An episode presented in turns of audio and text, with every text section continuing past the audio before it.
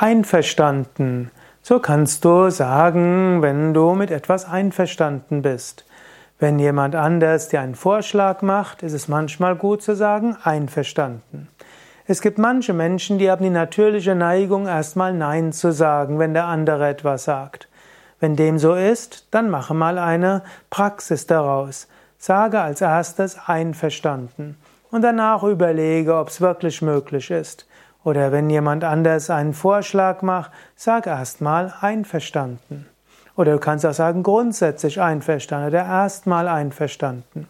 Wenn dir jemand die Hilfe anbietet, sage einverstanden, danke. Wenn sich jemand entschuldigt, dann sage Entschuldigung angenommen. Wenn jemand dir einen Vorschlag macht, was er für dich tun kann, sage Danke einverstanden. Wenn jemand dich um etwas bittet, sage auch Danke einverstanden. Natürlich, wenn du jemand bist, der sowieso schon zu viel Ja sagt, dann kannst du auch statt sagen Nein, kannst du sagen jetzt nicht.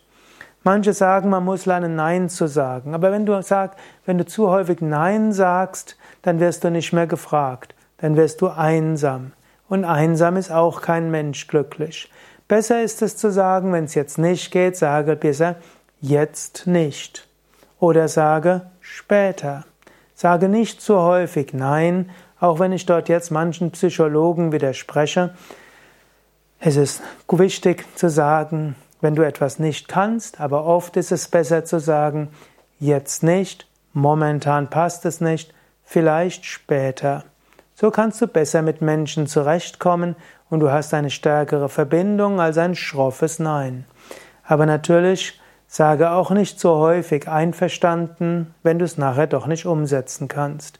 Das gehört auch zur Wahrhaftigkeit, zu Satya und auch zu Ahimsa, nicht verletzen.